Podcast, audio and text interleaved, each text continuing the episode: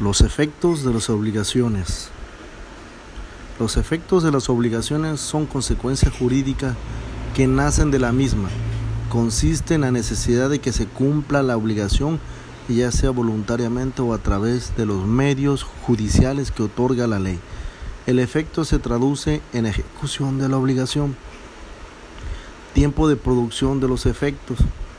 Los efectos de la obligación pueden operar desde su mismo nacimiento o de su manera diferida.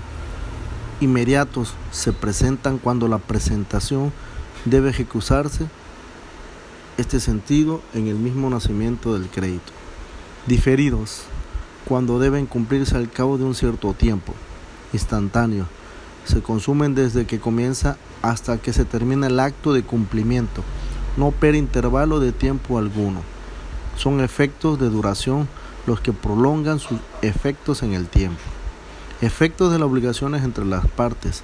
Se debe distinguir entre formal y parte material en, en las obligaciones. Parte material es quien actúa en nombre propio, declara su voluntad y asume las ventajas y desventajas de la calidad que ostenta como acreedor o deudor. Parte formal es representante legal o convencional del acreedor o del deudor quien actúa en nombre ajeno formulando una declaración acta para generar, modificar o extinguir una relación obligatoria que tiene como parte material a otro. La obligación solo produce efectos entre las partes y sus sucesores. Se trata de una norma general aplicable a toda la especie obligacional. La obligación produce sus efectos jurídicos directos entre las partes sustanciales, acreedor y deudor, o sea, entre los titulares de la relación jurídica y no jurídica tercero. Sujetos de derecho internacional público. Se considera sujeto de derecho internacional público el Estado, organizaciones internacionales intergubernamentales, comunidades beligerantes, movimientos nacionales de liberación, Santa Sede, Ciudad del Vaticano y la Soberana Orden de Malta se consideran y se mencionan aparte por razones históricas. Son sujetos del derecho internacional público aquellas entidades en las que concurren determinadas características, elementos y atributos propios del sistema. El Estado, el Estado ha sido considerado el sujeto indiscutible del derecho internacional clásico y del contemporáneo. Tiene elementos como territorio, población, poder etático, gobierno, capacidad de entablar relaciones internacionales, clasificación. A los efectos de analizar subjetividad internacional del Estado, se realiza la siguiente clasificación. En sentido amplio encontramos dos modelos, Estado unitario que es un modelo simple donde los tres elementos se relacionan directamente. Cuando los tres elementos se organizan en forma más compleja, encontramos estados típicos confederación y federación. La confederación, distintos estados deciden coordinar su actuación en un área determinada. Defensa para ello celebra un tratado internacional estableciendo los objetivos que son de interés para las partes. Este tratado no afecta a la personalidad internacional de cada Estado. Cada, cada Estado sigue siendo sujeto de derecho internacional por separado. La federación, el Estado federal está compuesto por divisiones territoriales que se autogobiernan. Todos los Estados miembros se vinculan por una norma de derecho interno que es la Constitución Federal. En el modelo del sujeto del derecho internacional público es el Estado federal. Se encuentran los mini estados. Es la comunidad internacional también encontrada en estados con extensiones y poblaciones mínimas, pero que no afectan a su personalidad internacional. Igual que otros estados pequeños son miembros de la ONU. Los estados asociados, estados que luego que se independizaron continuaron ligados que su antigua metrópolis por medio de un tratado. Como el reino de Bhutan, tras independizarse de la India, concluyeron un tratado mediante el cual la India se encargaría de sus relaciones exteriores. Estados asociados autónomos Estados que mediante un acto de libre determinación o un tratado acuerda que se asocian con otro Estado, que se encargará en algunos casos de sus relaciones exteriores o su defensa. Los reconocimientos del Estado es un acto unilateral que emana de un Estado por medio del cual, ya sea en forma expresa o táctica, admite el ingreso de un nuevo Estado en relaciones internacionales.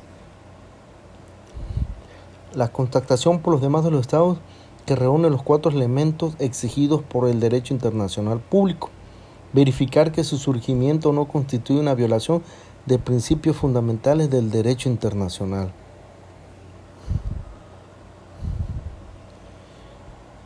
Validez del acto de reconocimiento son teorías constitutivas y declarativas. La constitutiva expresa que un Estado no existe hasta que no haya sido reconocido por los demás Estados que el acto del reconocimiento es considerado fundamental para su constitución y declarativa expresa que el Estado ya existe porque reúne los cuatro elementos constitutivos. En este caso el reconocimiento se limita solo a verificar, a constatar su exigencia, por lo tanto ese acto no lo convierte en sujeto de derecho internacional, que es un sujeto del derecho internacional.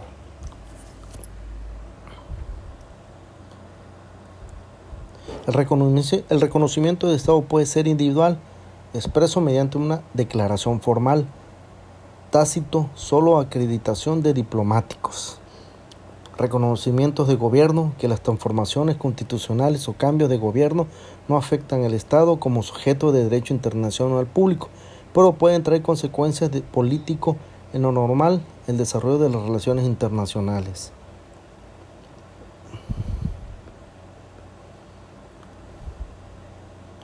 Las organizaciones internacionales intergubernamentales son asociaciones voluntarias de estados creados por un acuerdo internacional, dotadas de una estructura orgánica permanente, propia, independiente, encargada de gestionar intereses colectivos y competentes para expresar decisiones jurídicamente distintas de las de sus miembros. También son reconocidas como sujetos del derecho internacional público luego de una consulta efectuada por la ONU o la Corte Internacional de Justicia al asesinato de un funcionario de dicha organización en cumplimiento de funciones en Palestina. La Corte contestó afirmativamente por lo de sus argumentos son transferibles a las organizaciones internacionales.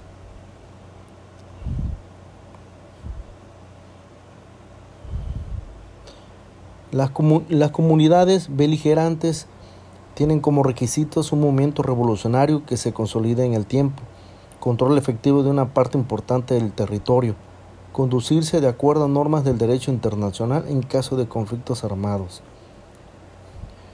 Estos tienen como gobierno central que no es responsable por el hecho que ocurren en territorio dominado por los revolucionarios. Tiene derecho a bloquear puertos y costas.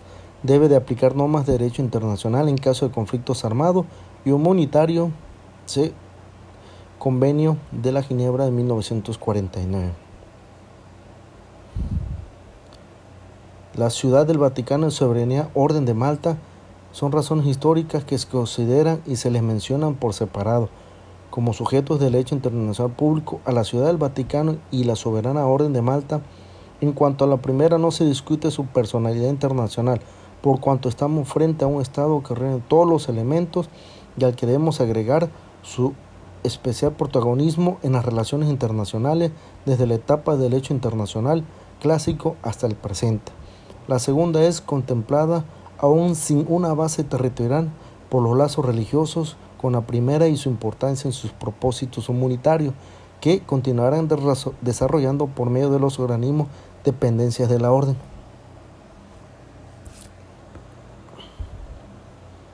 Y el individuo todos los individuos gozan de los derechos que la comunidad internacional debe respetar al margen si existen tratados internacionales o, o, no que obliguen a ello. Es decir, son derechos inherentes al ser humano como el derecho a la vida, a no ser esclavizado, a la no discriminación. En la práctica internacional observamos que el ser humano puede ser por lo menos titular de deberes y obligaciones jurídicas impuestas en el derecho internacional donde se sancionará directamente al individuo, lo que denomina subjetividad internacional pasiva.